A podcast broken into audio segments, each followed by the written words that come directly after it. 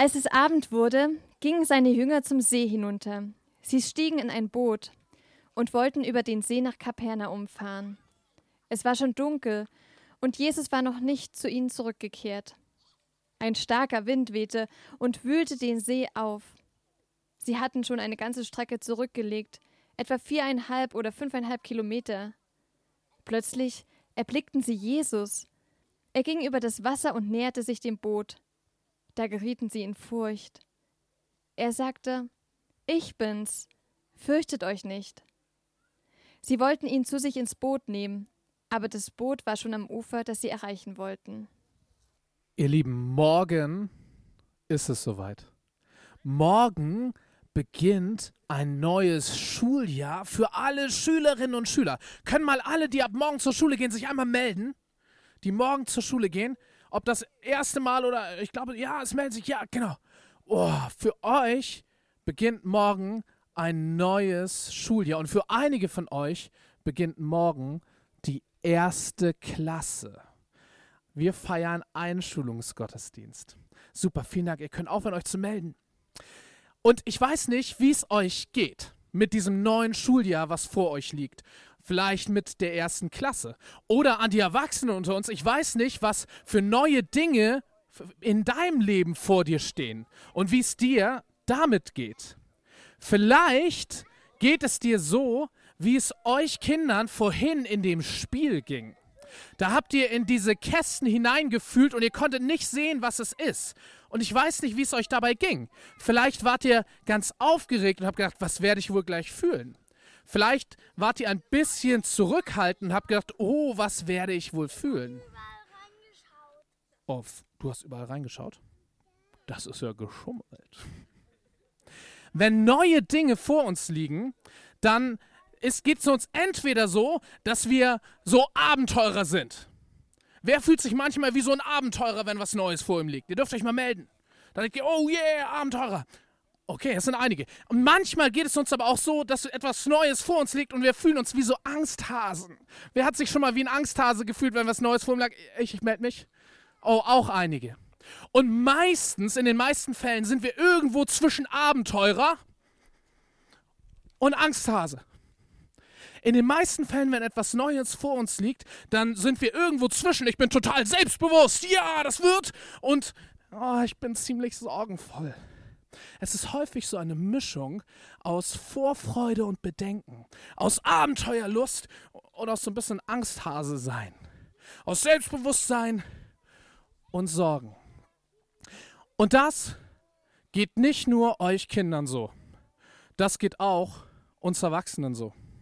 Das geht jedem von uns so. Wenn neue Dinge vor uns liegen, dann haben wir allermeistens so eine Mischung von Gefühlen. Irgendwo zwischen Abenteuerlust und Angsthase sein.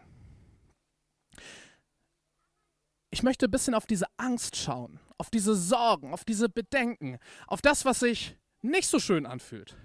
Und ich möchte fragen, was kann dagegen helfen? Und was hat das mit Gott zu tun? Aber ich möchte zuerst von meinen Kindern erzählen. Ähm, wir sind Familie mit drei Kindern. Unsere Kinder sind sechs, also Einschulung, vier und eineinhalb Jahre alt. Und ähm, es ist so, wenn unsere Kinder nachts Angst bekommen, also einen Albtraum haben oder sowas, dann kommen sie zu uns. Äh, wir haben bei uns in der Wohnung mehrere Betten. Ähm, unser größter, der heißt Samuel, der ist sechs Jahre alt, der hat ein Hochbett. Und dieses Bett, das nennen wir Samuels Bett.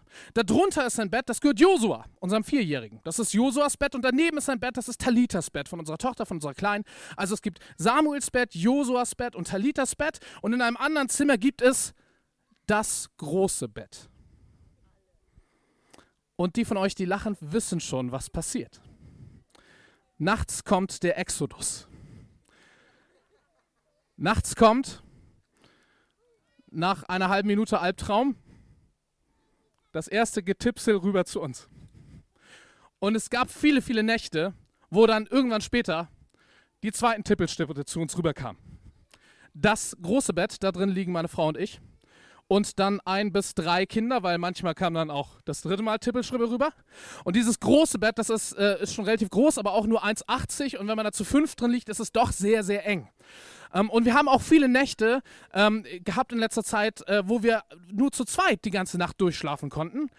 Letzte Nacht waren wir wieder mit allen fünf versammelt im großen Bett. Aber wisst ihr was? Ich finde das was ganz Wunderbares.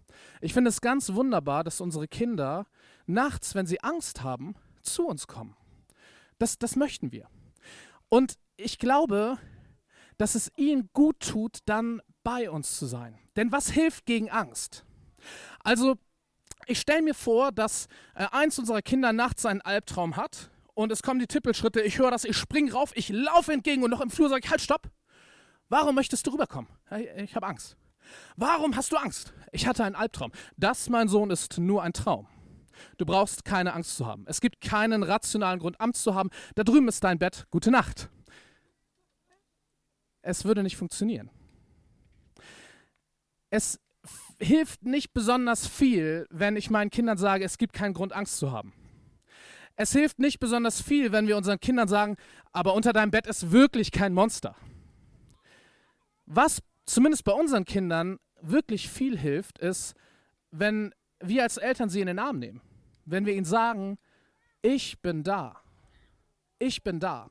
Ich habe Jose, unseren Vierjährigen, heute gefragt, ähm, wenn du Angst hast, was hilft dir mehr? Wenn ich dir sage, Josua, du musst keine Angst haben, sage ich tatsächlich auch manchmal, Josua, du musst keine Angst haben. Oder wenn ich dir sage, hey Josua, ich bin da. Ich habe ihn gefragt, was ihm mehr hilft. Und seine Antwort war, dreimal dürft ihr raten, kuscheln. Kuscheln ist die Art, ohne Worte zu sagen, ich bin da. Wenn wir Angst haben, oder fangen wir mit unseren Kindern an, wenn unsere Kinder Angst haben, dann hilft gegen diese Angst Liebe, Nähe, Geborgenheit, eine Umarmung, Kuscheln, das große Bett rationale Erklärungen, Argumente, warum diese Angst doch nicht so begründet ist, warum es nicht so schlimm ist, warum keine Gefahr droht, wirken viel, viel, viel, viel weniger als Liebe. Nähe, Geborgenheit, Kuscheln, das große Bett. Und ich glaube, das ist etwas, was nicht nur für unsere Kinder gilt, sondern was auch für uns Erwachsene gilt. In der Bibel gibt es ein Kapitel, wo es ganz viel um Liebe geht. Im ersten Johannesbrief, Kapitel 4. Da lernen wir ganz viel über die Liebe. Und da steht zum Beispiel, Gott ist Liebe. Gott ist Liebe. Da steht nicht, dass Liebe Gott ist, also dass immer, wo Liebe ist, dass das alles Gott ist. Nee, das wäre eine Falschrumdrehung. Da steht, Gott ist die Liebe. Gott ist von seinem Wesen her durch und durch Liebe. Und es steht dort ein Satz, den finde ich ganz großartig.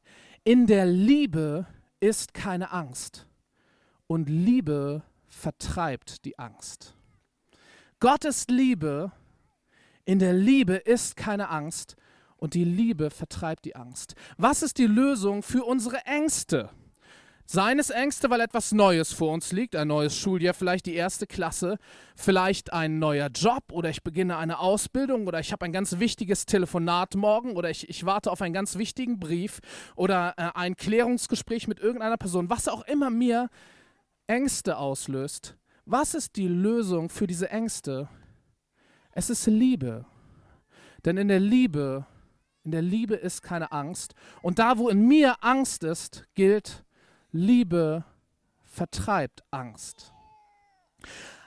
Alle Kinder und Jugendlichen, die in der letzten Woche hier beim Kinder- und Jugendferienprogramm da waren, haben jeden Tag etwas von Jesus gehört. Und dort seht ihr die Merksprüche, die, die Kernaussagen von jedem Tag in dem Kinderprogramm.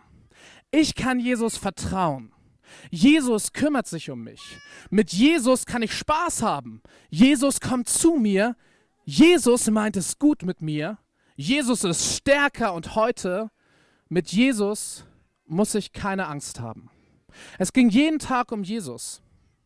Jesus möchte unser bester Freund werden.